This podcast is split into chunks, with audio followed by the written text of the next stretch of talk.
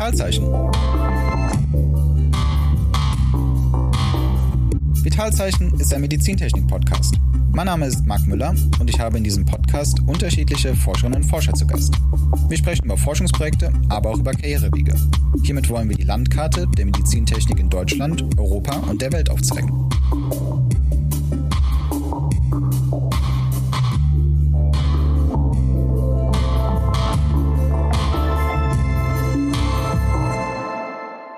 Heutiger Gast ist Torben Hildebrand.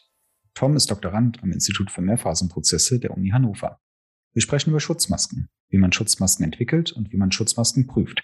Wir sprechen aber auch darüber, dass es eigentlich keine wirklich funktionierende Maske für die Pandemiesituation gibt und wie man Prüfverfahren entwickeln kann, um diese Szenarien abzubilden. Wir sprechen aber auch über seine Karrierewege und wo es jetzt hingeht. Es geht ihn nach Oslo, in einem spannenden Projekt, in dem man histologische Schnitte in virtuelle Umgebung überführt, um daraus mehr Erkenntnis zu gewinnen. Torben, ja, voll schön, dass wir das hier schaffen. Du bist äh, wahrscheinlich auf ganz lange Sicht der Gast, der mir örtlich auf jeden Fall am nächsten ist, weil wir sitzen hier am Institut gefühlt vier Büros ungefähr auseinander. Du bist sozusagen geborener Hannoveraner, kann man das so sagen? Nee, das ist, glaube ich, ganz richtig. Also Hannoveraner bin ich schon. Ich bin äh, tatsächlich auch in Hannover geboren, also in der Stadt, aber ich würde mich eher als Regionaler also als Region Hannover ähm, bezeichnen. Dadurch, dass ich auf dem Dorf im Umland halt groß geworden bin und nur in Hannover geboren bin. Okay, dann haben wir das zumindest auch aussortiert. Kannst du für uns, für die Zuhörer vielleicht mal ein wenig Hannover so als, als Stadt, auch im Kontext Hochschullandschaft mal einordnen? Also ich weiß, als ich damals nach Hannover gekommen bin, ist immer so ein bisschen eine graue Maus eigentlich, aber wie würdest du es als Gebürtiger bezeichnen? Das hört man immer von ähm, ja, externen, sage ich mal, die nicht aus Hannover kommen, dass die Besonderheit von Hannover darin liegt, dass sie absolut unbesonders ist. Also wir sprechen kein Dialekt, wir haben ja relativ wenig Kultur oder was anzubieten, aber das stimmt so eigentlich nicht. Also Hannover ist schon irgendwie so der Underdog unter den Städten Norddeutschlands, denke ich. Also wir haben schon ein bisschen was zu bieten, Beispielsweise kulinarisch haben wir ja auch beispielsweise das Nütchelage, was dir sehr verbunden sein könnte hinsichtlich Bier. Ansonsten haben wir noch ganz schöne, äh, schöne Orte, die man auch besichtigen kann und mhm. also hat schon doch noch was zu bieten. Die Hochschule, das ist einerseits die Universität, äh, die Leibniz-Universität und andererseits ähm, ist es die Hochschule Hannover. Und wir sind ja jetzt am Institut für Mehrphasenprozesse, wenn ich das so sagen darf, und äh, das ist Teil der Leibniz-Uni ähm, Hannover und die ist jetzt so ein bisschen aufgesplittet. Das heißt also, sie hat einen Standort immer noch in Hannover City, aber auch einen Standort in Garbsen, ähm, den CMG Campus Maschinenbau Garbsen. Korrigiere mich. Nee, das passt schon, ja. Äh, ja, genau, hier sitzen wir dann ähm, in der Fakultät Maschinenbau, die jetzt seit, ich denke, knapp über zwei Jahren nach Garbsen gezogen ist und hier sich so ein bisschen ähm, ja, moderner gestaltet und auch ein bisschen vergrößert. Von den Toren Hannovers könnte man es fast sagen. Ne? Jetzt ist es aber so, wenn du mich auch korrigieren magst oder beziehungsweise umgekehrt, ähm, vielleicht die Beweggründe, aber du bist ja ähm, grundständig ein medizintechnik-affiner Mensch, auch vom Studium her, hast aber für den Bachelor dann tatsächlich Hannover den, den Rücken gekehrt, obwohl, wie du gerade sagst, hier natürlich auf der einen Seite eine technische Universität, eine Hochschule, plus ja ja noch eine medizinische Hochschule und so weiter angesiedelt ist. Was waren da so die Beweggründe oder warum, warum kamst du überhaupt in die Medizintechnik und warum bist du aus Hannover weg? Also tatsächlich ähm, war ich nie so lang geplant. Also ich wusste tatsächlich bis während dem Abitur nicht so richtig äh, Bescheid, was ich dann machen möchte. Aber wenn ich dann eine Entscheidung treffe, bin ich dann meistens ziemlich hart. Und äh, ich wollte tatsächlich auch Medizintechnik studieren. Und dieser Bachelor wird in Hannover nicht angeboten sondern der äh, ja, Biomedizintechnik Master basiert auf dem Bachelor Maschinenbau an der Leibniz-Universität und wird als solches auch nicht an der MAH oder ähnliches ähm, angeboten, dadurch, dass es auch ein technischer Studiengang ist. Und deswegen bin ich nach Bremerhaven gegangen, äh, habe dort den Medizintechnik Bachelor gemacht und ich weiß jetzt nicht ganz genau, aber in Hamburg wäre das, glaube ich, noch möglich gewesen, ähm, in einer anderen Form, auch in Lübeck. Und sonst äh, sind diese Studiengänge doch häufiger im süddeutschen Bereich angegliedert oder ausgegliedert. Deswegen hat es mich eigentlich in das fast nächste, in die nächste Option geschlagen, in die Hochschule Bremerhaven. Okay, das heißt, die, die Entscheidung war gefallen und dann wolltest du aber nicht zu weit von der Stadt oder beziehungsweise im, im Norden irgendwie bleiben und hast dann geguckt, was bildet so dein Interessensbereich vom Studiengangslayout auch ab und stand dann irgendwie fest, dass du für den Master auch auf jeden Fall schon zurückkommen willst oder hast du dich da auch erstmal treiben lassen? Ja, das trieb sich dann tatsächlich so weiter. Also ich wusste, wie gesagt, nach der Schule nicht genau, ob ich jetzt studiere, ob ich tatsächlich eine Ausbildung mache. Ein FSJ stand auch noch im Raum. Habe mich dann für den Bachelor entschieden und da war es genauso. Da habe ich gedacht, bloß nicht weitermachen. Also während des Studiums, äh, Master macht man sowieso nicht, dann man möchte arbeiten und Geld verdienen. Aber es kommt natürlich dann zu Ende des Studiums, war ich mir ganz, also da war es mir ganz klar, dass ich auf jeden Fall noch einen Master weitermachen möchte. Und äh, so habe ich dann halt auch fachnah wieder gesucht. Sollte dann wieder Biomedizintechnik, Medizintechnik sein. Und da war Hannover natürlich äh, in meiner Suche relativ weit oben und das hat mich dann wieder zurück verschlagen. Okay. da war es aber auch eine Entscheidung entlang des, des Programms ähm, vom Master oder vom, vom Layout her oder war das, ähm, also was waren so deine, deine Suchkriterien, beziehungsweise wie würdest du vielleicht auch, können wir das in dem Zuge ein bisschen mitbesprechen, so die Schwerpunkte hier äh, einschätzen? Hm. Ja, tatsächlich habe ich mich nicht nur auf die Stadt konzentriert, war auch beim äh, Bachelor nicht der Fall. Beispielsweise hat äh, Lübeck einen bildgebenden Schwerpunkt, wovon ich nicht so überzeugt war, aber ich denke, da kommen wir nochmal zu sprechen drauf. Und hat mich dann äh, tatsächlich hier nach Hannover auch, ja, das, das Layout, sage ich mal, hergezogen. Ähm, ich hatte auch noch die TU Berlin in Aussicht. Äh, die war aber mehr so auf Robotik, zumindest in dem Hintergrund, wie ich die äh, Prüfungsordnung dort verstanden habe. Und Hannover war doch relativ breit medizinische Verfahrenstechnik aufgestellt. Dort habe ich dann auch diesen Vertiefungsbereich gewählt, hat aber auch mit dem, sage ich mal, mit dem Nebenangebot äh, von unterschiedlichsten Vorlesungen gelockt, wie die Kryotechnik oder ähnliches, äh, die mich doch auch schon interessiert hatten. Und entsprechend habe ich mich mit Hannover sehr, sehr wohl gefühlt. Und tatsächlich hatte ich das ähm, Bewerbungsverfahren, also währenddessen ich mich entschieden hatte, hatte ich mich natürlich trotzdem noch an andere Universitäten beworben, und dort hat mir eigentlich das Bewerbungsverfahren ganz gut gefallen, weil man auch eine schnelle Rückmeldung bekommen hatte. Man hat eine klare Ansage bekommen, ähm, was man vielleicht noch aufzuholen hat. Dadurch, dass ich von einer Hochschule oder einer, ja, einer Fachhochschule komme und an, mich an die Universität weiter beworben habe, gibt es dann sogenannte Auflagen. Die waren aber so klar formuliert, dass man genau wusste, auf was man sich vorbereiten muss. An anderen Universitäten war es eher der Fall, dass man ja gebeten wurde, in sich einen Bachelor oder einen nahen Bachelor einzuschreiben und dort dann die Module, sag ich mal, vorzuholen, mhm. um dann sich dann wieder neu zu bewerben auf den Master. Und äh, da fand ich das doch schon sehr angenehm, in den Master einsteigen zu können, die Module auch zu hören, die einen interessieren und dann entsprechend die klar gesetzten ähm, Anforderungen, zusätzlichen Anforderungen dann zu absolvieren. Mhm. Okay, ja, das klingt auch aus, aus der Hinsicht spannend, weil äh, da können wir auch so ein bisschen vielleicht Werbung in eigener Sache nachher nochmal machen, aber du bist ja jetzt auch tatsächlich verantwortlich für den Studiengang, also betreust den aus fachlicher Sicht auch dieses Zulassungsverfahren. Und das ist ja mal schön zu hören, dass das so aus beiden Richtungen dann irgendwie, äh, also sowohl als jemand, der es durchlaufen hat, als jetzt auch jemand, der drauf guckt, äh, vielleicht irgendwie als sinnvoll betrachtet wird, ne? was, was man da so macht an Kompetenzaufholung. Ja, absolut. Und damit haben wir jetzt quasi ein bisschen, äh, bisschen vorgeblickt, weil du bist dann, hast ähm, ja quasi Master hier erfolgreich äh, abgelegt und jetzt ähm, bist du sozusagen Doktorand bei uns am Institut. Wie ist wiederum diese Entscheidung entstanden? Also auch wenn ich so ein bisschen darauf rumhacke, finde ich das eigentlich immer sehr interessant, wie Leute sich ja, wie, wie so Auswahlen oder Ideen getroffen werden und äh, auf der anderen Seite wie man sie vielleicht auch nicht wieder treffen würde, weiß man ja auch nicht, ne, ob das manchmal so clever ist, was man rückblickend gemacht hat. Ja, ähnlich wieder. Also gegen Mitte des Masterstudiums habe ich mir gedacht, absolut in die Industrie Geld verdienen und ähm, ja, für, für ewig an einem Thema arbeiten und sich ein Haus bauen und Familie gründen, wie sich das halt gehört. Aber nein, auch da war es wieder eigentlich felsenfest, war ich davon überzeugt, dass es in die Forschung gehen muss, weil doch immer dieses Neue, was man dann immer noch gelernt hat, wieder letztendlich Türen geöffnet hat. Jetzt, jetzt nicht in die Wirtschaft oder ähnliches, sondern eher, dass man neue Interessensfelder entsprechend erkannt hat und auch einfach mehr wissen wollte. Und ähm, das war mir dann gegen Ende des Masters äh, auch ganz klar, dass ich mich überhaupt noch gar nicht danach fühle, tatsächlich in ein Unternehmen zu gehen. Hatte dadurch durch meinen Bachelor an der Hochschule ja auch schon gewisserweise Erfahrungen gesammelt mit, äh, mit Unternehmen, auch gute aber ich habe mich da echt noch nicht gesehen. Ähm, aufgrund des Alters und der Erfahrung fand ich äh, Universität oder die, die Landschaft der Universität sehr, sehr, sehr attraktiv, auch als Arbeitgeber. Und tatsächlich hat man ja auch Berührungspunkte mit der Masterarbeit, mit der Bachelorarbeit, mit Studienarbeiten unter Umständen, dass man dann sich auch dort wohlfühlt oder nicht.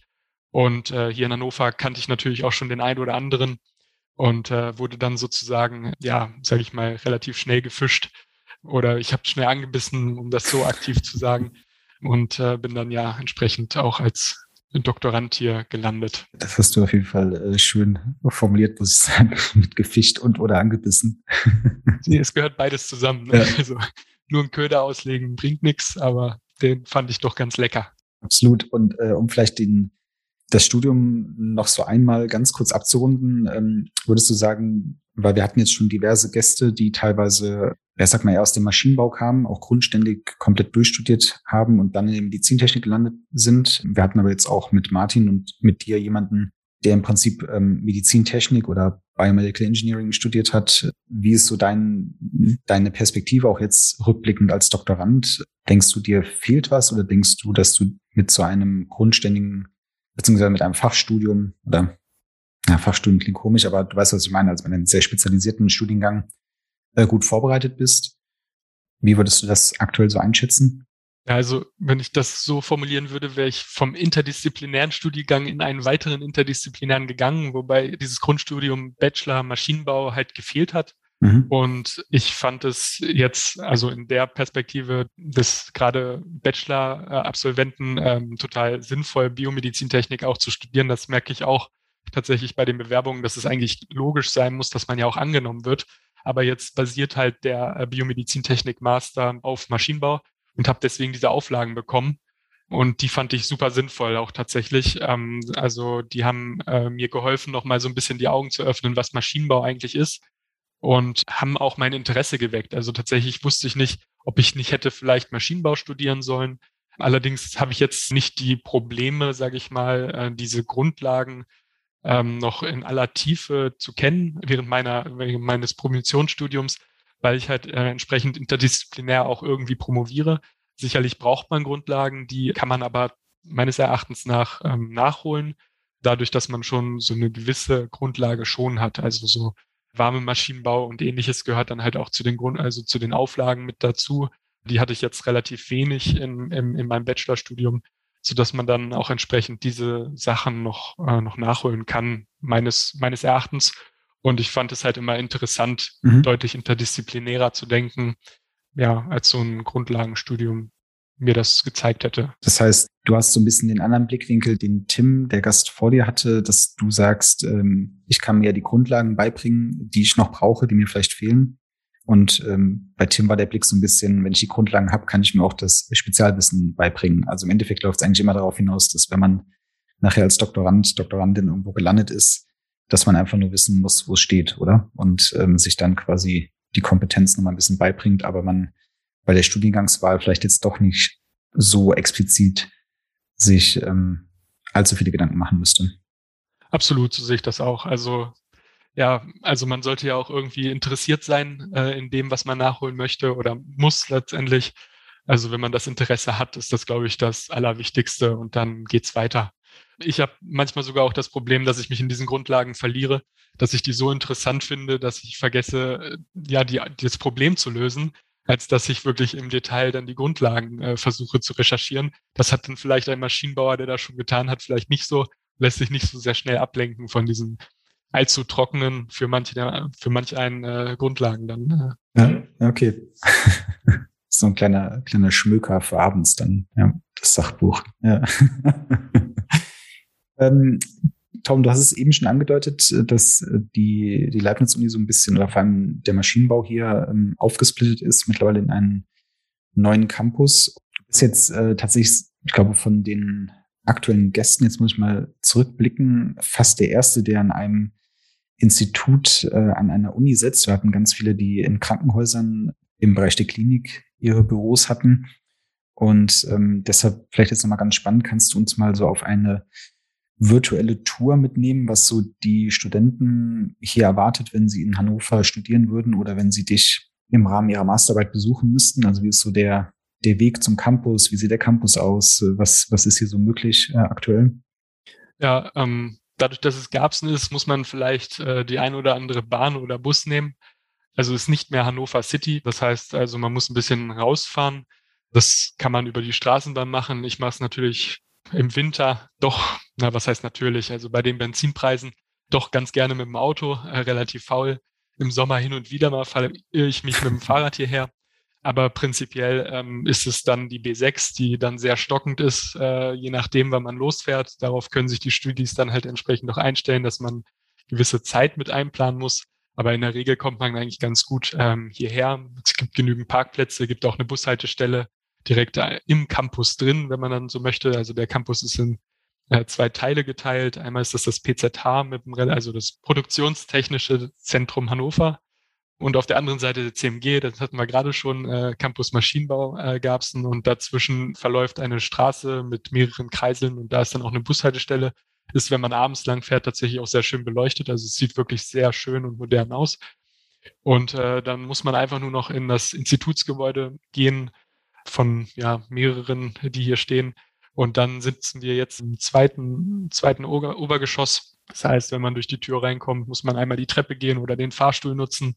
Und ich persönlich nehme vom Parkplatz hinter dem Gebäude lieber den Weg durch die ja, Maschinenhalle, äh, wo dann extrem große Extruder- und Spritzgussanlagen äh, stehen von unseren benachbarten Instituten und gehe dann so eine Treppe hoch, wo man durchgucken kann. Jeder kennt sie und gehe dann so in den zweiten Stock. Und dann äh, ja, gibt es zwei Flure bei uns auf der Etage.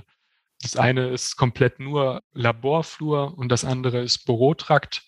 Und in dem Bürotrakt gibt es dann entsprechend noch eine Küche, einen Aufenthaltsraum und äh, die anderen Türen äh, führen dann zu meinen Kollegen oder zu dir, Marc, oder entsprechend auch zu mir.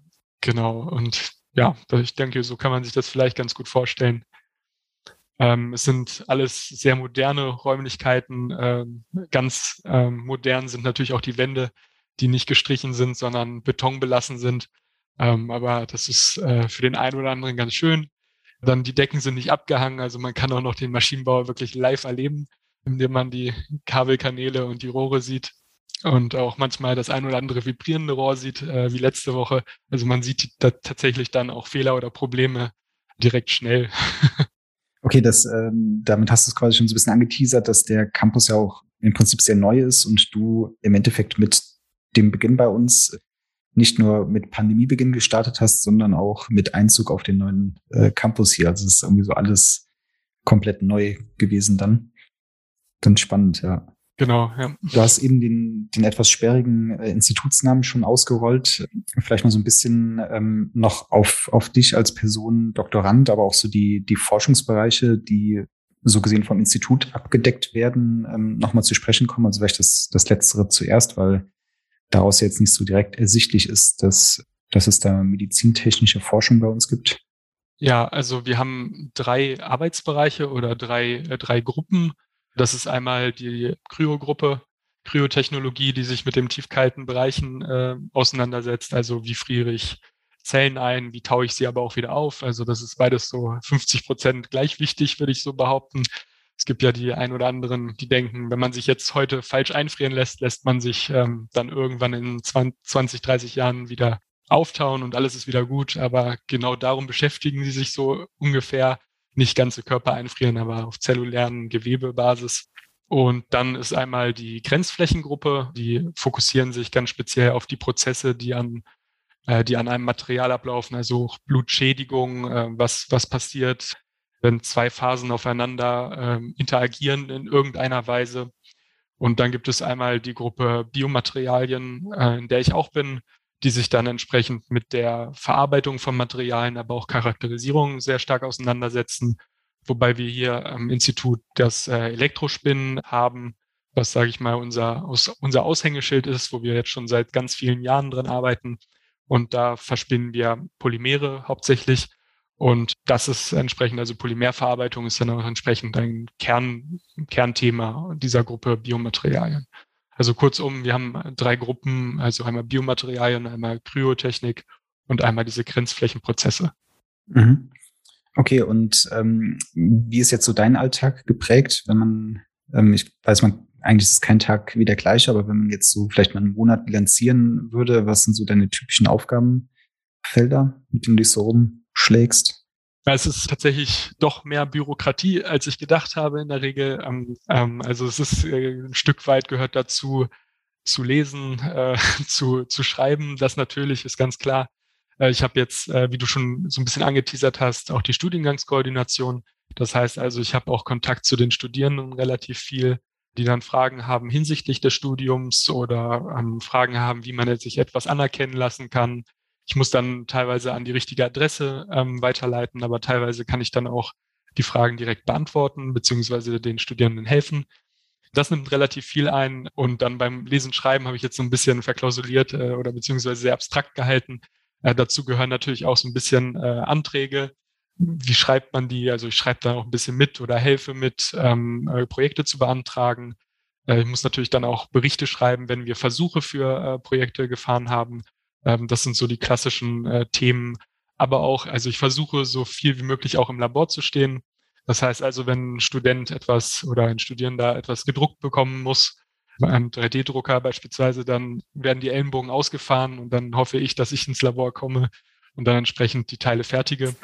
Also möglichst viel versuche ich auch selbst zu messen und ähnliches und mich mit den Geräten auch auseinanderzusetzen. Ich finde, das gehört irgendwie auch dazu, nicht nur äh, zu, zu lotsen oder jemanden einzuweisen in ein Gerät, sondern auch wirklich das, den Prozess wirklich zu verstehen oder aber auch die Fehleranfälligkeit von Messungen, weil sie ja letztendlich auch für uns dann zu nutzen sind ähm, oder wir dann auch dafür irgendwie Rechenschaft abgeben müssen, wenn wir denn diese, diese Werte ausliefern oder versuchen zu erklären.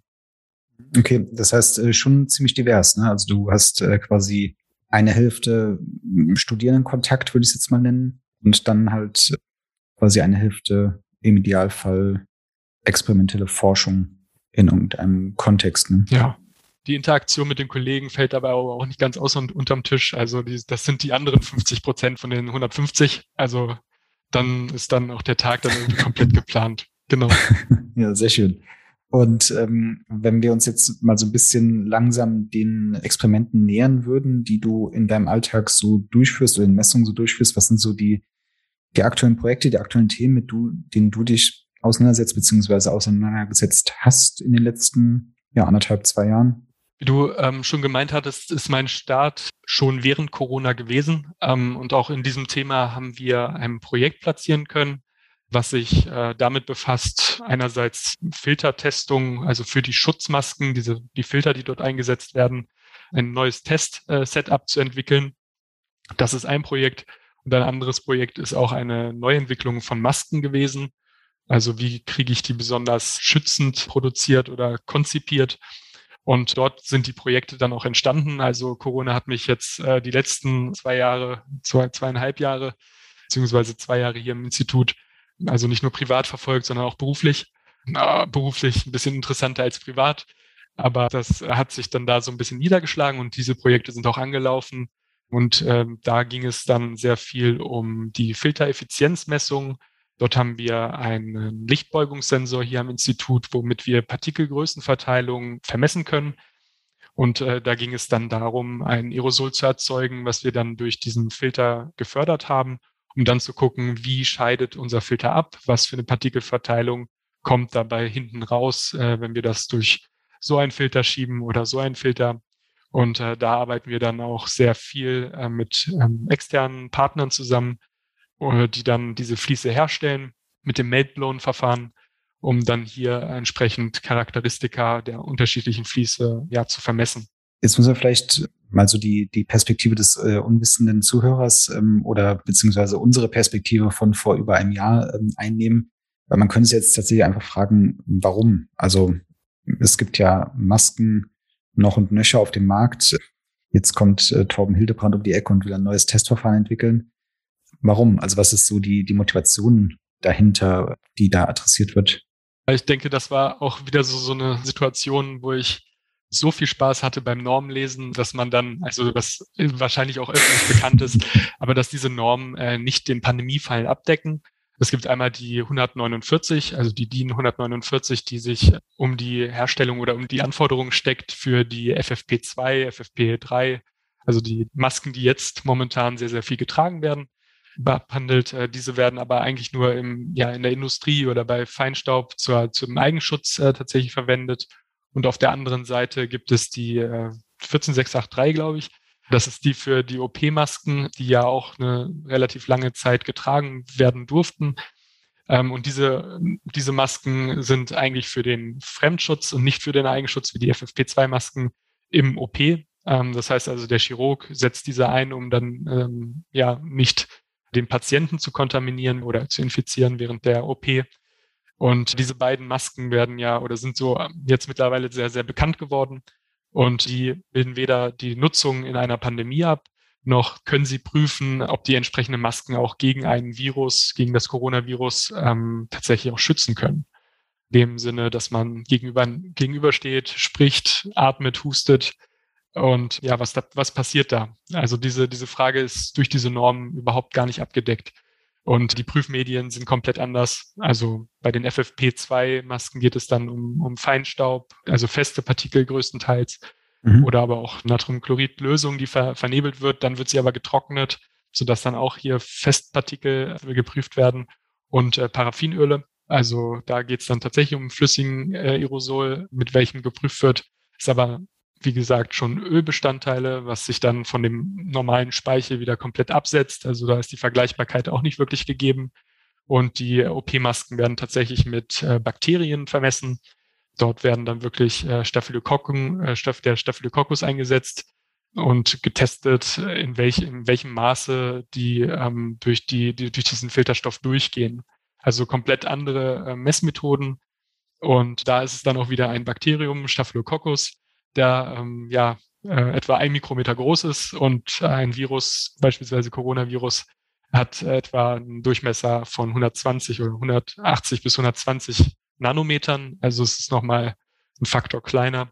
Und entsprechend ist das auch äh, fraglich, ob, ob diese Normen ja, die diesen Fall der Pandemie wirklich abdecken. Mhm. Okay, das heißt, es gibt im Prinzip eine relativ große Wissens- oder Forschungslücke. Ne? Also das muss man vielleicht jetzt in dem Fall auch ganz klar so benennen. Weil dieser Bedarf halt vorher auch in, in dem Ausmaße noch gar nicht vorhanden war. Also damit wurde ja äh, nicht nur jeder persönlich sage ich mal, erwischt von dieser Pandemie, sondern halt auch der komplette Standard. Na klar. Jetzt ähm, ist natürlich der Begriff Maske und Aerosol ja schon allgegenwärtig, ähm, aber vielleicht kannst du das trotzdem noch so ein bisschen ausrollen, vor allem was so die, die Aerosole angeht oder wie, wie nähert man sich dann der Fragestellung? Also du hast gesagt, es gibt Masken, die schützen mich selber, aber halt in einem komplett anderen Umfeld. Dann gibt es Masken, die schützen den Gegenüber aber eigentlich auch in einem anderen Umfeld, nämlich im Operationssaal. Und dann gibt's aber jetzt diese alltäglichen Situationen, Begegnungen in irgendeiner Form, für die man jetzt Vorhersagen ja eigentlich treffen will. Mhm. Wie rollt man das dann aus? Boah, da waren ganz viele Fragen dran. Prinzipiell äh, starte ich dann mal, da deine erste Frage war letztendlich so, was ist dieses Aerosol eigentlich, mhm. eigentlich schon alltagstauglich? Bei Aerosol spricht man halt immer von festen Partikeln, die Luft getragen sind oder aber auch flüssig, flüssigen ähm, Material, also Tropfen, die durch die Luft schwören unter einem gewissen Durchmesser. Und das ist Aerosol. Deswegen ist es da auch immer nicht so ganz einfach, wie viel Prozent Aerosol hält diese Maske ab. Wenn sie nach FFP-Standard ähm, über 90 Prozent abfiltert, sind dann da überhaupt Flüssigkeiten gemeint, sind denn da Feststoffe gemeint? Und das hatte ich ja gerade eben beantwortet. Das heißt also, welche Rahmenbedingungen oder welche Randbedingungen müssen wir auf, aufziehen? Das ist einerseits dieses Aerosol, was wir in, im Fall der Pandemie, also letztendlich ausgeatmete Luft, also Expiration, äh, wie kann man die darstellen? Also dabei handelt es sich dann entsprechend nicht um einen Feststoff, sondern um eine flüssige Phase, die Luft getragen wird. Also kann man hier dann schon mal äh, das Aerosol oder die, dieses Prüffluid, was man verwendet, entsprechend anpassen auf den äh, Speichel, den wir tatsächlich ausatmen. Dann äh, hattest du gesagt, in welchem Umfeld trifft man sich. Ähm, ja, da könnte man unterschiedliche Prüfmodi entwickeln. Das heißt also, man kann, also wir haben jetzt auch unterschiedlichste Prüfköpfe, die, die eine Nasenatmung haben, die eine Mundatmung haben. Beides unterscheidet sich, wurde noch nie, sage ich mal, in dem Sinne ähm, geprüft jetzt auch vom Standard. Das heißt also, man kann die Köpfe mit unterschiedlichen Passformen von Masken ähm, ausstatten, man kann sie unterschiedlich anordnen, man kann sie unterschiedlich atmen lassen und so weiter. Und dann könnte man prüfen, wie viel, wie viel Aerosol tatsächlich eingeatmet wird auf der anderen Seite. Das alles sind, sage ich mal, sehr praxisnahe Prüfungen, die man äh, etablieren könnte, die dann aber auch ein, ein entsprechendes Prüffluid voraussetzen und auch eine gute Vernebelung. Also das ist auch tatsächlich noch ein sehr großer Punkt. Wie kriegt man überhaupt so ein Fluid so vernebelt, dass er dann ein Aerosol simuliert im gleichen Größenspektrum wie das, was man wirklich ausatmet. Okay, ich meine, der Mensch macht es äh, macht's ja einfach so ungewollt äh, oder auch gewollt, je nachdem, wie man es jetzt äh, physiologisch begründen kann. Aber ähm, was sind dann die technischen Ansätze? Also wie erzeugst du Aerosole im Labormaßstab? Ja, es sind viele Ansätze, äh, die wir verfolgt haben. Äh, dadurch, dass wir jetzt auch hier alle Gerätschaften haben, mit denen wir das auch prüfen können, haben wir erstmal tatsächlich alles in den Raum geworfen. Wir sind da ähm, zu pneumatischen Zerstäubern übergegangen. Das ist ein sehr großer Maßstab. Also wir haben äh, eine sehr große Verteilung einerseits, aber wir können auch sehr viel Aerosol erzeugen, was dann auch eine, ja, eine Sichtbarkeit, sage ich mal, des Aerosols dann tatsächlich auch mit einherbringt, was man jetzt zum Beispiel beim Atmen nicht hat. Also wir sehen ja in den Konzentrationen tatsächlich nichts. Für feinere Prüfungen ähm, nutzen wir dann ähm, jetzt momentan äh, Piezo-Vernebler. Das heißt also, über eine ja, schwingende Membran wird im Ultraschall dann das Aerosol erzeugt von dem Fluid. Gibt es aber noch andere Verfahren, also wie große Firmen, die ähm, solche Tests für diese Normen tatsächlich auch herstellen, die verwenden auch häufig Laskin-Düsen.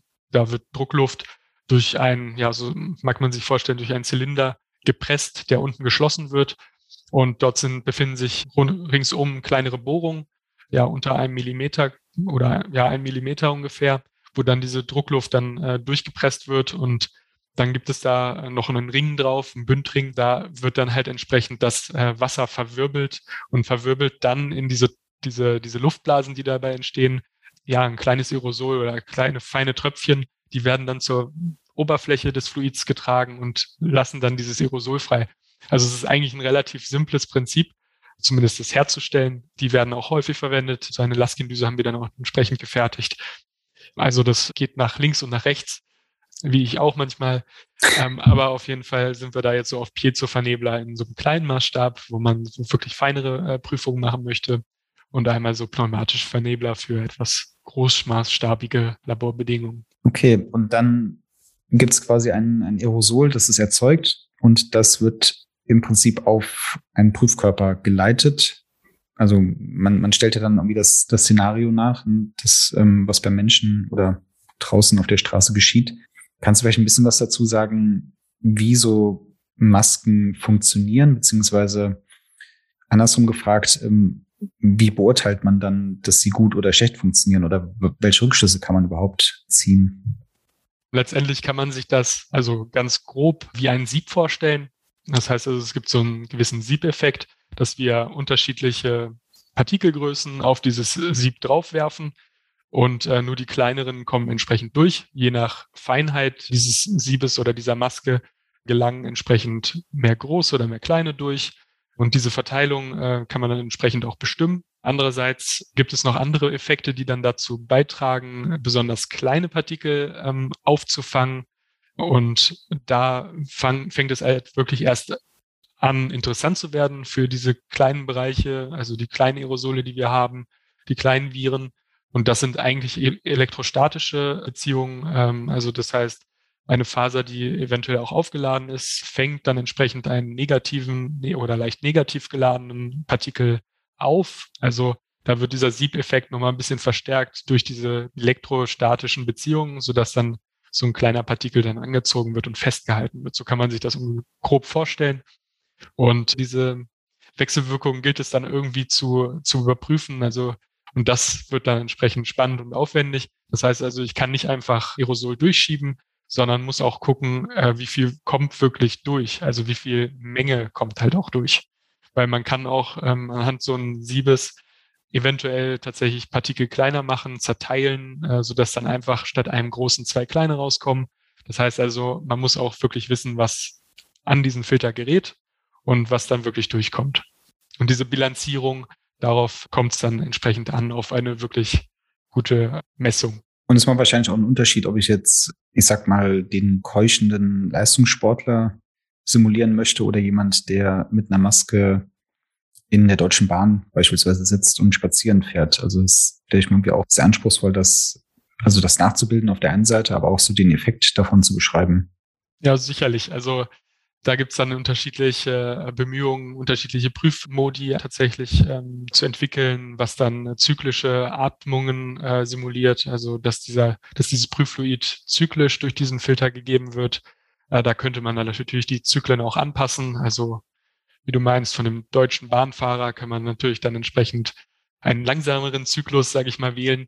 Aber auch die Partikelgrößen sind unterschiedlich. Das heißt also, wenn man hustet, wenn man ja, keuchend ist, äh, wird man eine andere Aerosolgrößenverteilung produzieren als äh, langsames und gemächliches Atmen, würde ich so, so sagen.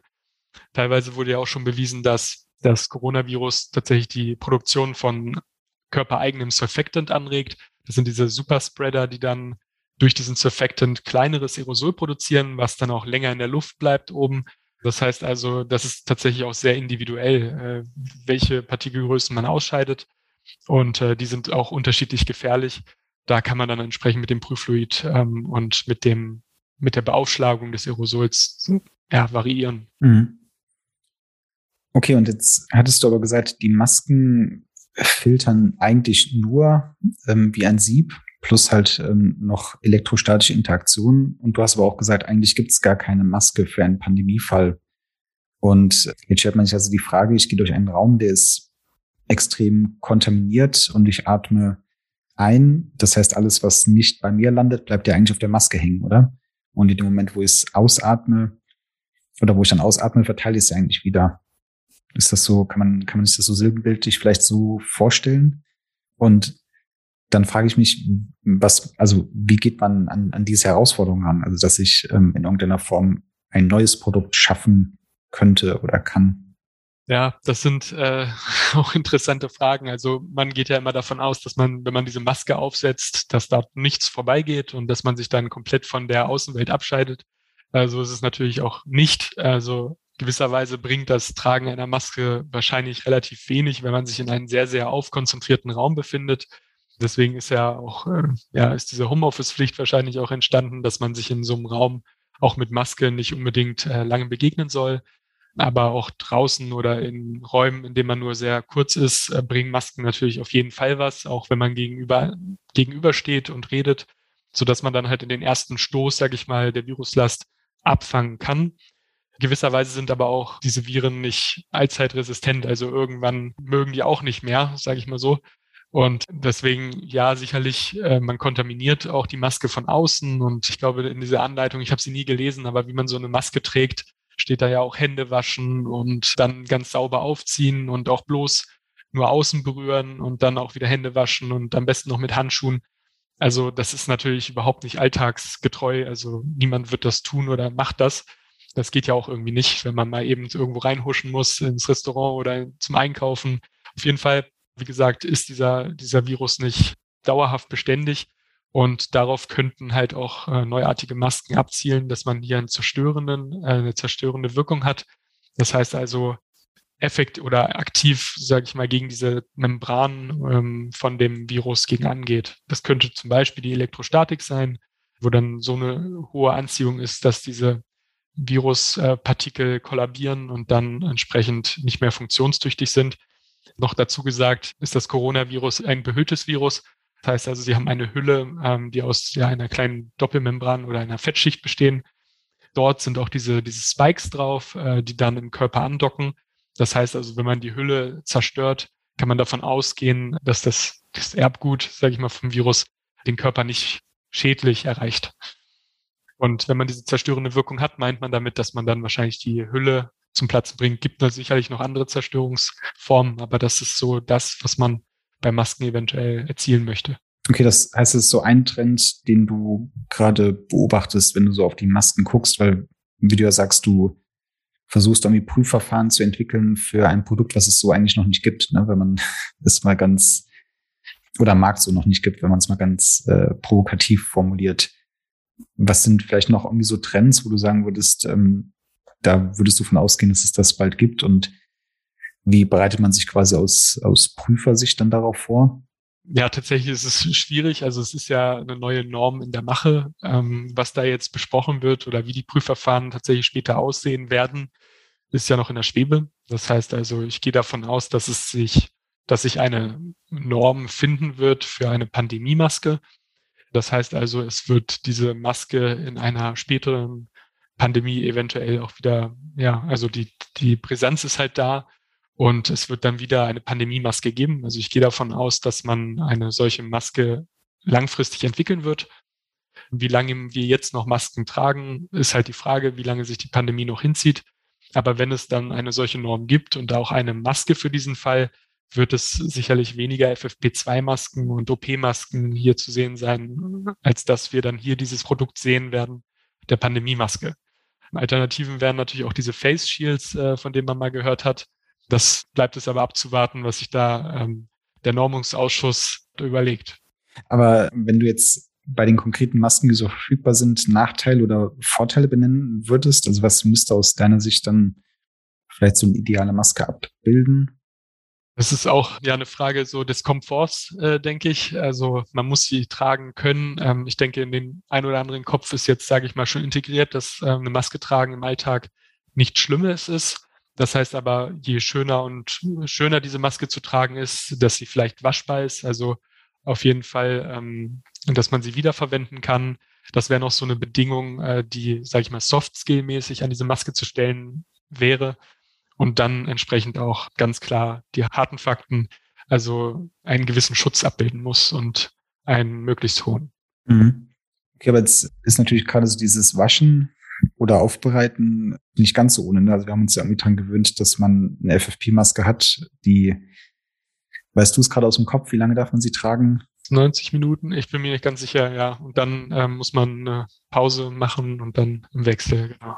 Aber es ist eigentlich so ein Eintagesprodukt, oder? Ja, all die, all die Masken sind äh, Einwegprodukte. Also man nutzt sie einmal und schmeißt sie dann weg. Es gibt so ein paar, die reusable sind. Es gibt auch ähm, tatsächlich bei den FFP2 kann der Hersteller meines Wissens nach eine Wiederaufbereitung beschreiben. Dann ist sie reusable, aber auch nur zum gewissen Grad. Also gibt es dort keine wirkliche Wiederverwendbarkeit, die jetzt beschrieben wurde. Und ähm, ja, was gibt es für Wiederaufbereitungen in unserem Alltag? Das ist ja Waschen, entweder Waschmaschine, Handwäsche oder ähnliche Verfahren. Die sind so ähm, entsprechend verbreitet. Und da ist die Frage, ob dann diese Masken noch die Schutzwirkung noch beibehalten. Und da sind wir auch dran, äh, das zu möglichst quantifizieren, ob das auch wirklich möglich ist und wenn ja, unter welchen Bedingungen oder ob man da noch die Masken verändern muss. Ja, weil, also ich meine, als Hersteller kann man es sicher da auch ein bisschen einfacher machen. Ne? Mit einem Einwegprodukt hat man quasi keine, keine größeren Haftungsprobleme, aber in dem Moment, wo ich sage, hier, du kannst diese Maske 10 oder 15 Mal waschen, muss ich ja auch gewisse Sachen vorhersehen können, die der Endkunde damit anstellt, um trotzdem noch diese Schutzwirkung gewährleisten, oder? Also es, ähm, würdest du sagen, dass es vielleicht die größte Herausforderung ist die Technik oder ist die größte, also dass man es technologisch gewährleisten kann, dass so eine Maske funktioniert?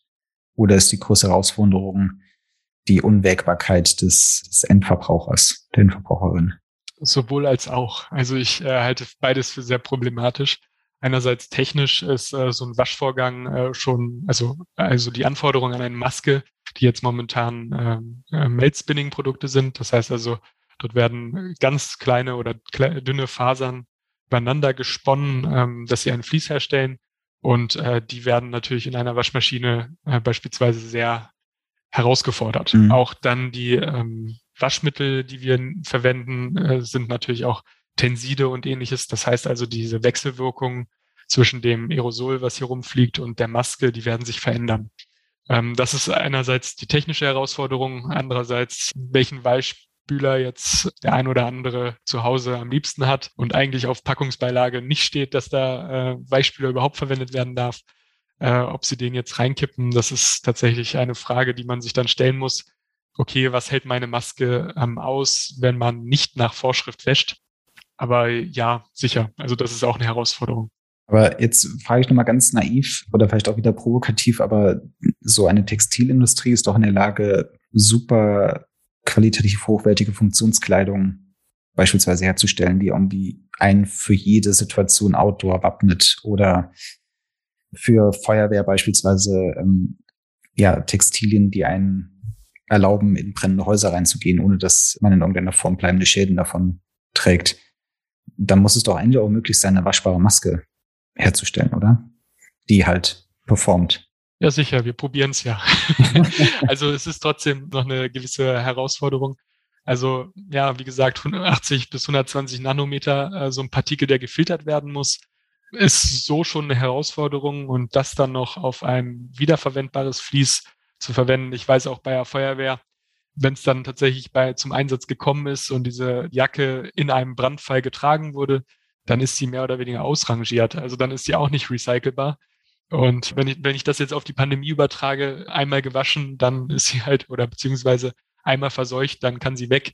Wäre ja dann auch irgendwie äh, Wiederverwendung. Aber ich meine, das ist halt das große Problem, dass diese feinen Fasern, also in dem Sinne, also das ist schon herausfordernd, so ein Waschprozess auf so eine kleine, wirklich effektive Filter, äh, Filterfließstoff dann ähm, einwirken zu lassen. Mhm. Okay, aber wenn man dann aus Nachhaltigkeitsgründen drauf guckt, wäre der andere Ansatz zu sagen, ich mache das Produkt irgendwie sinnvoll recycelbar oder quasi ähm, in irgendeiner Form für den für den Verwertungsprozess aufbereiten. Es ist ja, glaube ich, auch verschiedene Materialpaarungen, was es immer ein bisschen schwierig macht. Dann färbt man diese Masken jetzt in wunderbaren Farben ein, was es, glaube ich, auch nicht unbedingt äh, einfacher macht, nachher es wirklich sinnvoll zu recyceln, sondern wahrscheinlich wird es am Ende des Tages alles thermisch irgendwie äh, recycelt.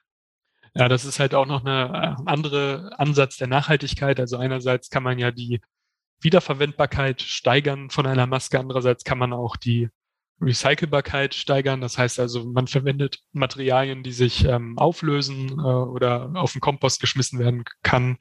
Das ist aber in dem Sinne ja nicht eine Wiederverwendbarkeit der Maske, sondern einfach eine ja sehr umweltschonende ja, Verwertung dieser, dieser Masken. Das ist natürlich auch noch ein weiterer Ansatz, dass man dort Kunststoffe verwendet, äh, die dann in Milchsäure zerfallen, mehr oder weniger oder ähnliches. Genau, das ist äh, tatsächlich auch ein zweiter Punkt. Okay. Und wenn wir jetzt nochmal auf den Ausgangspunkt von dir zurückkommen und auf das, was wir in der Zwischenzeit so ein bisschen besprochen haben, es gibt ja diese Viren, die Viren sollen die, oder Erreger, vielleicht auch, wenn man auf Pandemie Maske jetzt mal bleibt, sollen die Maske idealerweise nicht passieren. Beziehungsweise gibt es halt Strategien, dass man diese sogar irgendwie antibakteriell, antiseptisch ausstattet. Dafür gibt es aber ja kein, keine genormte Prüfszenarien, hattest du schon gesagt. Also es fehlt quasi so diese, diese Anwendungssituation. Wie ist, also was ist so der, der Ansatz, den, den du in dem Kontext gerade verfolgst? Ja, ich merke schon, du willst darauf, äh, glaube ich, hinaus, schon seit geraumer Zeit. Also wir stellen dieses Prüffluid ja her, beziehungsweise das ist eigentlich so, so, ein, so ein Hauptpunkt dieser Entwicklung äh, von dieser Maskenprüfung.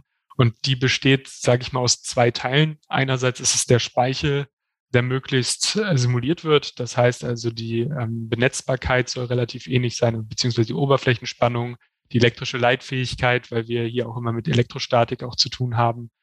Und andererseits auch die Viskosität, ähm, die dann auch eine Rolle spielt bei der Vernebelung. Und auf der anderen Seite gibt es noch einen anderen Part, der diesen Virus mehr oder minder abbilden soll, der dann diesem Speichel hinzugefügt wird, sodass man halt ein ähm, ein infiziertes äh, Fluid hat, was möglichst ungefährlich ist.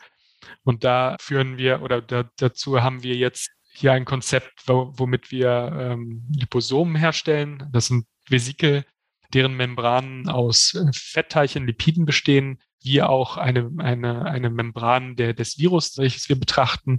Und in diese Vesikel äh, können wir dann entsprechend auch Tracer einfügen. Das heißt also, wir können den Verbleib dieser Partikel ähm, quantifizieren, äh, spektroskopisch, ähm, und diesen führen wir dann in dieses äh, Fluid ein und vernebeln es. Das heißt also, wir haben ein, ein äh, Virus-ähnliches Fluid oder beziehungsweise einen virusbelasteten Speichel, den wir zur Prüfung einsetzen.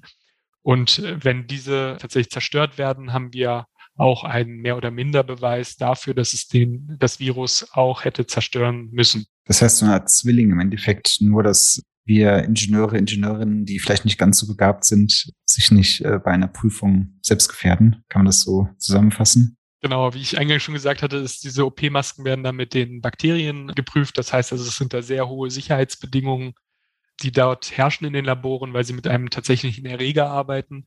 Und äh, dieser Liposom, der nur Farbstoff trägt, der ist komplett ungefährlich, je nachdem, was man für Substanzen natürlich verwendet.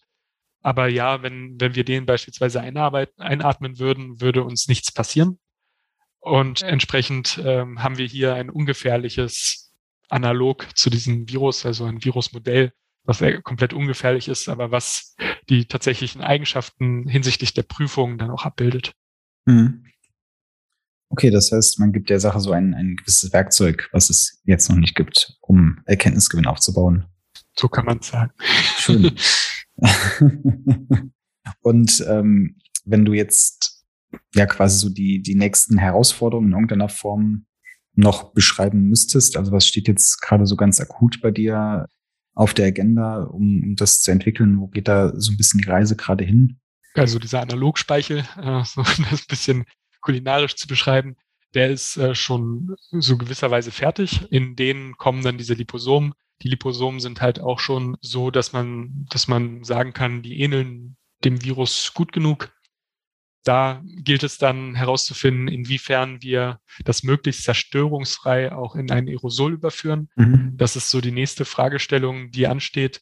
Das heißt also, wir haben eine systembedingte Zerstörung bereits dieses Virusmodells welches wir dann entsprechend möglichst reduzieren müssen, aber auch quantifizieren müssen, so dass wir wissen, wie ist unser apparativer Aufbau schon zerstörerisch äh, auf unser äh, Virusmodell. Das sind so die nächsten Herausforderungen, das zu erkennen, zu messen und aber auch möglichst zu reduzieren, so dass wir dann im Anschluss dann die Prüfung möglichst ähm, effizient auch durchführen können. Mhm. Okay, das heißt im Endeffekt, obwohl es ist eigentlich kein, kein Matching zu den, zu den Eigenschaften, also zu den mechanischen Eigenschaften eines Virus, sondern es hat eher was mit der, dem, dem prüftechnischen Ansatz zu tun, ne, dass man quasi eine, eine, ein Offset missen müsste. Ne? Ja, genau. Diese Zerstörung, die wir systembedingt haben, die ist äh, nicht Teil der Prüfung der eigentlichen, sondern die müssen wir entsprechend auch ja, erkennen und reduzieren, weil wir dann entsprechend ausgehen müssen davon, dass alle, alle Virusmodelle entsprechend funktionstüchtig sind, die die Maske auch erreichen, so dass wir dann bilanzieren können, wie zerstörerisch war die Maske tatsächlich. Ja, aber ja, manchmal ist ja immer so die Frage, man will dieses, also wir hatten jetzt schon ganz viel das Thema Blut in diesem Podcast und dann will man ja das Blut in seinen physikalischen Eigenschaften komplett nachbauen, damit es genauso reagiert, wie es im menschlichen Körper der Fall wäre. Aber das ist hier jetzt in gewissen Ansätzen der Fall. Also es soll quasi bei der Filterung ähnlich funktionieren aber äh, nicht zwingend auf, auf Scherbelastung oder irgendwas. Ne? Genau, das ist der erste Schritt, dass wir also physikalisch äh, schon gewisserweise, dass wir die Größen einstellen. Wir haben aber auch chemische Komponenten. Das heißt also, die Zellmembranen bestehen aus ähnlichen, aus ähnlichen äh, Bestandteilen. Die Ladung sollte relativ ähnlich sein, ist ja auch physikalisch, äh, sodass da auch die Interaktionen stimmen.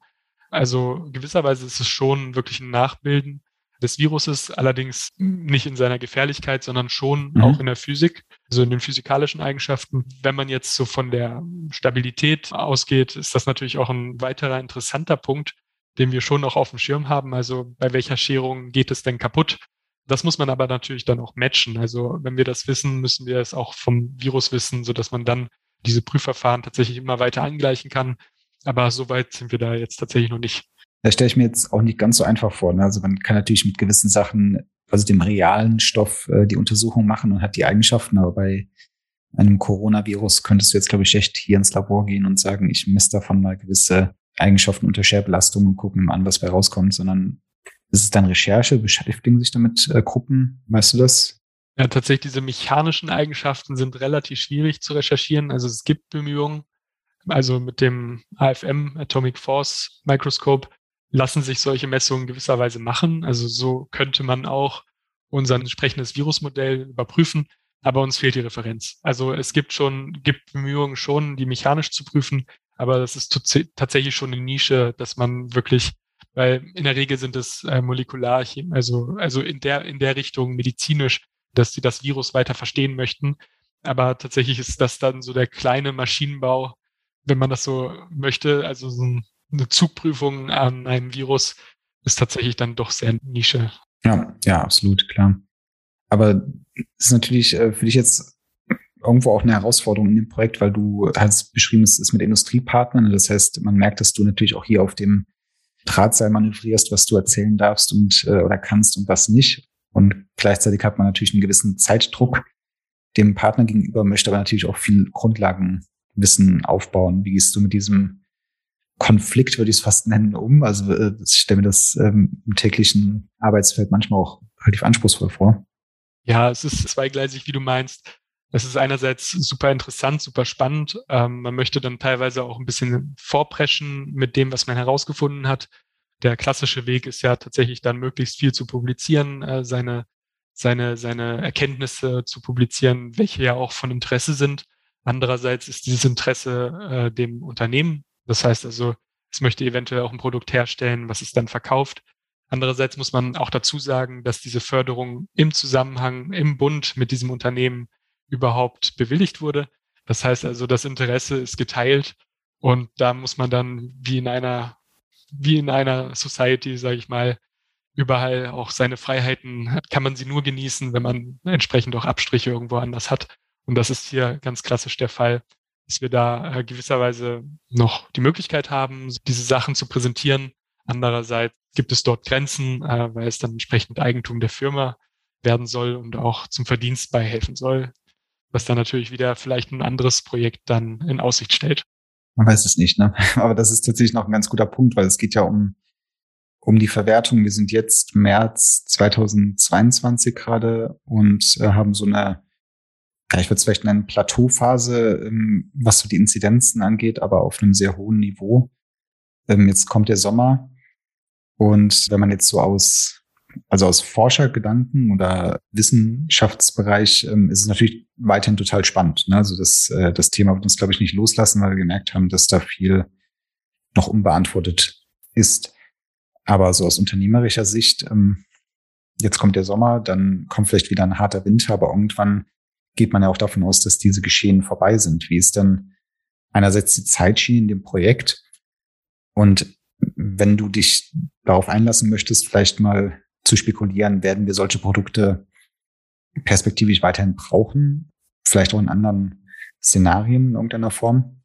Mit dem Projekt ähm, bin ich mir jetzt gerade gar nicht so sicher, Marc.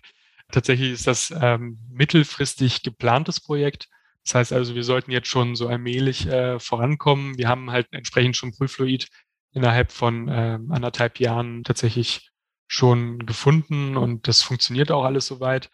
Dann die ganze Prozessvalidierung und ähnliches, das ist natürlich nochmal ein ganz schöner Brocken. Also, dass das dann auch wirklich, wirklich gut funktioniert und auch irgendwie verkleinert wird, die ganze Anlage. Allerdings halte ich das weiterhin für interessant. Man müsste jetzt auch schauen, in welchen, in welchen Applikationen das interessant ist. Einerseits fallen mir da ein diese Raumluftfilter. Ich denke auch, dass beispielsweise Flugzeuge von höherem Interesse haben, dort auch Viren ja, herauszufiltern aus der Umgebungsluft. Kreuzfahrtschiffe, Schulen, also ich denke auch diese HEPA-Filter, Raumluftfilter können dann mit solchen Prüffluiden tatsächlich auch geprüft werden.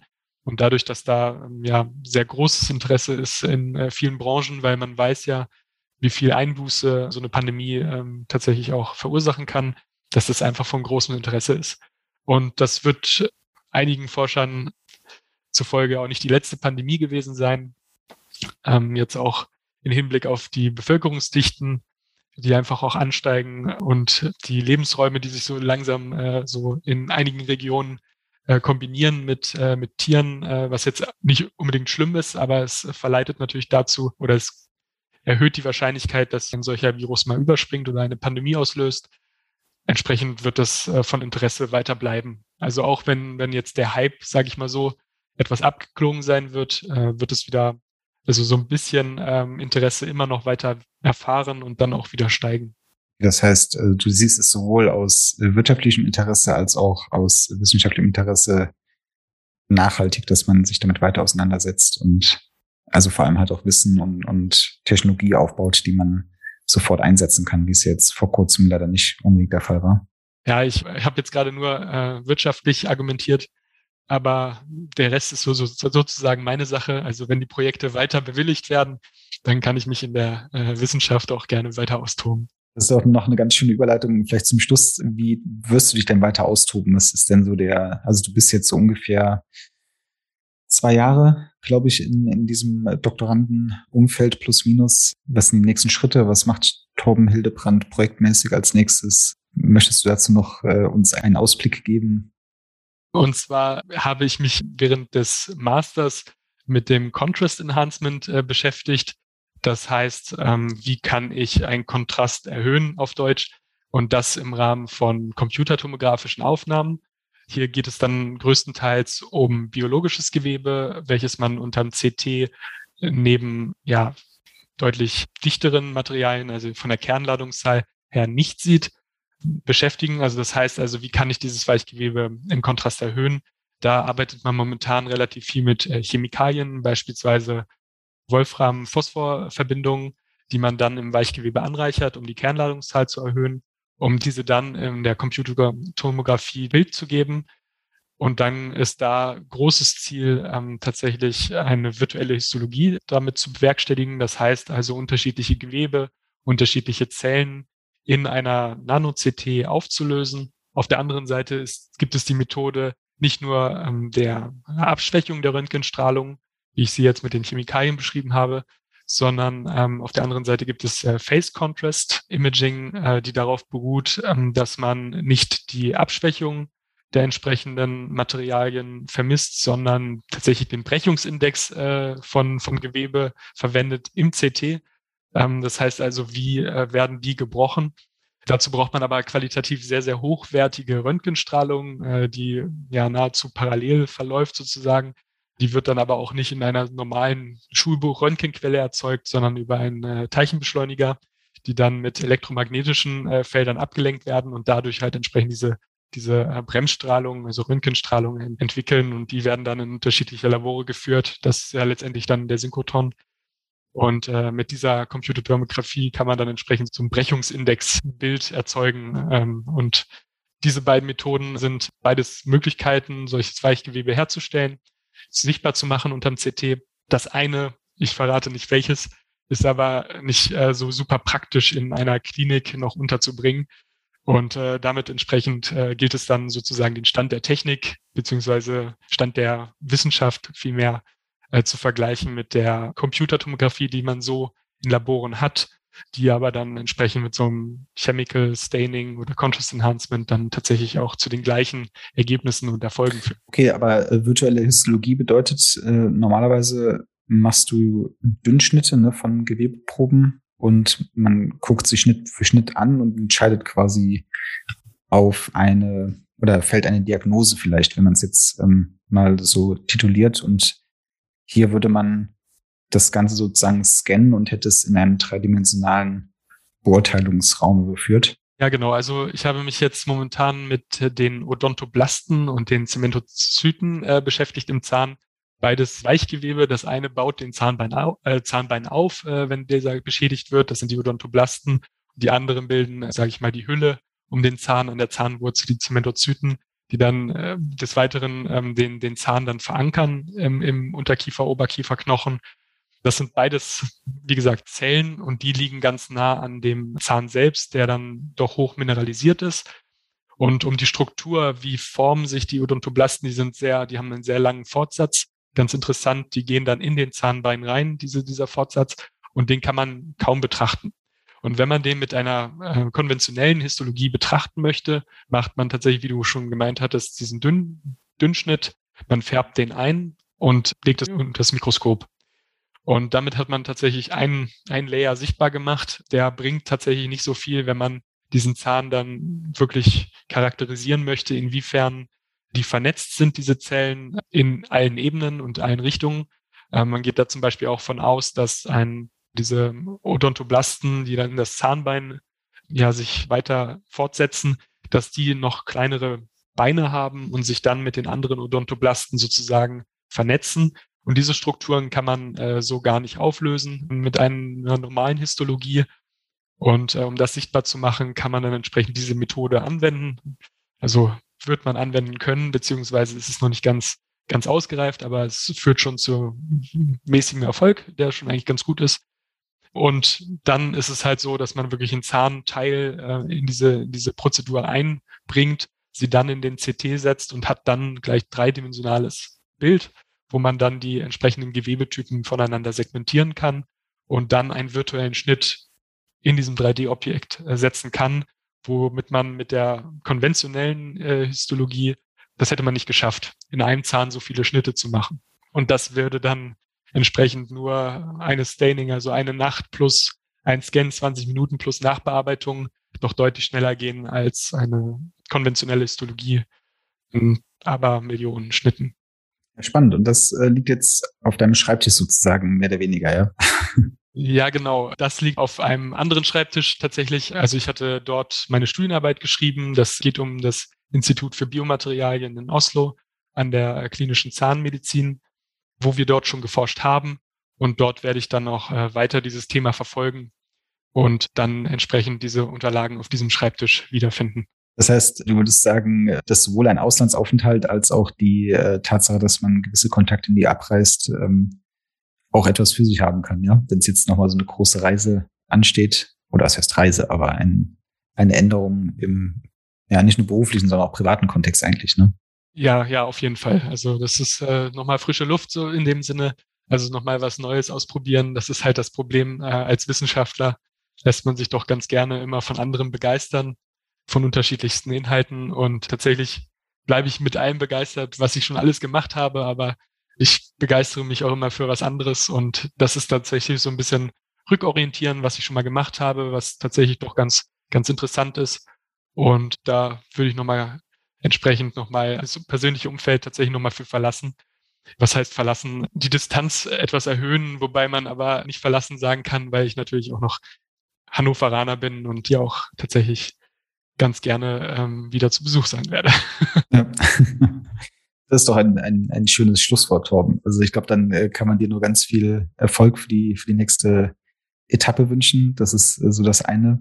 Und auf der anderen Seite ganz großen Dank, dass du uns hier mal so ein wenig durch die Welt der Aerosole, Schutzmasken, Prüfungen, aber jetzt zum Schluss auch nochmal ein ganz anderes Thema, was zumindest im Mundraum oder in der Nähe des Mundraums auch stattfindet. Aber das ist, glaube ich, auch der einzige Berührungspunkt, den es wahrscheinlich so richtig gibt für äh, diese zwei Herausforderungen genau, wenn ähm, das den Zuhörern und Zuhörern gefallen hat, kann ich nur nochmal wiederholen, dass äh, es toll wäre, wenn ihr uns abonniert, weil wir damit so ein bisschen ein, ein gewisses Feedback bekommen. Torben, ich sage nochmal ganz großes Dankeschön. Und wir sehen uns gleich an der, an der Kaffeemaschine, würde ich sagen. Ich danke.